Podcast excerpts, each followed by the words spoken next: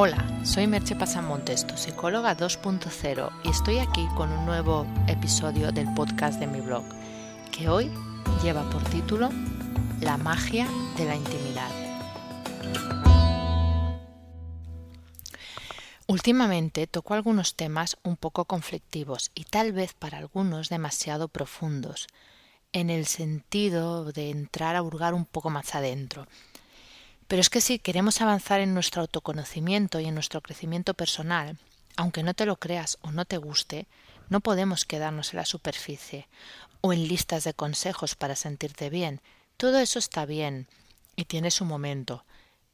Por tanto, entrar un poquito más también se puede hacer sin que nadie se rasgue las vestiduras y que nadie se asuste que cuando llegue el verano nos pondremos más livianos.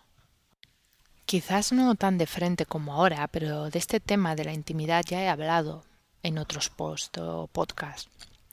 Cuando hablé de la vulnerabilidad, en el fondo estaba hablando de la condición indispensable para poder conectar de verdad con los demás, hacerlo desde tu yo auténtico y desde el coraje de mostrarte. La principal característica de la intimidad en su significado relacional y no como opuesto a lo público, no en el sentido de intimidad versus público, sino en su sentido de contacto. Pues, como decía, la principal característica es ser un tipo de relación en que dos personas o más se relacionan de una manera auténtica, se quitan las máscaras y miran sus verdaderos yo. Es un espacio en que te muestras como eres, con tus virtudes y tus defectos no importa ni condiciona tanto como sucede en las relaciones sociales lo que los demás puedan pensar de, puedan pensar de ti. Es un, es un momento en que puedes relajarte y ser tú mismo. Esa autenticidad es la que hace que sea algo tan preciado y necesario, pero a la vez nos dé tanto temor. Estamos exponiendo nuestra parte más sensible a la mirada ajena y tememos ser dañados. Por eso solemos hacerlo con tan pocas personas y en tan pocos contextos. Uno de los lugares en que esa intimidad suele darse con más frecuencia es en la pareja. Pero también es uno de los lugares en que más frecuentemente salimos dañados, pues la verdadera intimidad requiere reciprocidad.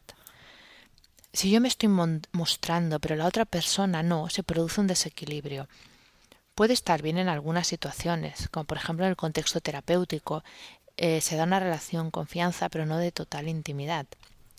La persona que acude al terapeuta se abre, se muestra más abiertamente, explica más profundamente sus situaciones y sus problemas, con lo cual hay confianza, pero el terapeuta no tiene por qué llegar al mismo nivel de intimidad con esa persona, aunque pueda explicarle algunas cosas personales también.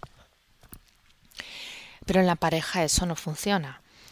Si en la pareja uno de los miembros se muestra totalmente abierto y el otro no, el primero acabará sintiéndose defraudado, sentirá que su apertura no es correspondida como merece. Puede incluso acabar resentido por sentir que ha entregado algo muy valioso y que es su yo más profundo, su yo más íntimo, y ha recibido poco a cambio, y por esa sensación de riesgo que conlleva esa desigualdad. Lo mismo sucede en la amistad.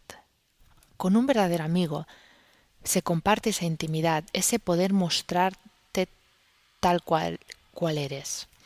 Pero también requiere para que la relación siga avanzando que se dé esa reciprocidad. Yo me muestro y me abro y tú te muestras y te abres a su vez. No quiero que parezca que lo digo como una obligación, pero es que es algo natural que queramos sentir que nos exponemos mutuamente, que ponemos aquello más íntimo en un lugar común, que podemos confiar el uno en el otro. Siempre hablo en este sentido, no como una obligación de si yo te digo o te hago una pequeña confesión, tú tienes que hacerme otra. Pero es que es algo inherente, es algo natural a la relación humana buscar esa especie de equilibrio. Por eso tantas relaciones de amistad o de pareja o incluso familiares fracasan, porque me abro y encuentro un muro, o peor aún, un juez, porque me abro y al otro lado hay alguien que no se quita la máscara y siento que me quedo solo, porque me abro y el otro usa ese material sensible contra mí. En todos los casos me siento expuesto, incluso traicionado. Pero la solución, cuando las cosas salen mal, no es cerrarse. Está bien colocarte la máscara con quien ya te ha demostrado que no es una persona de confianza, que no puedes confiar en esa persona. Pero eso no quiere decir, aunque te duela la herida, que tengas que hacerlo con el resto de personas. Hay personas dispuestas a, dispuestas a abrirse, a arriesgarse, a mostrarse sin disfraces.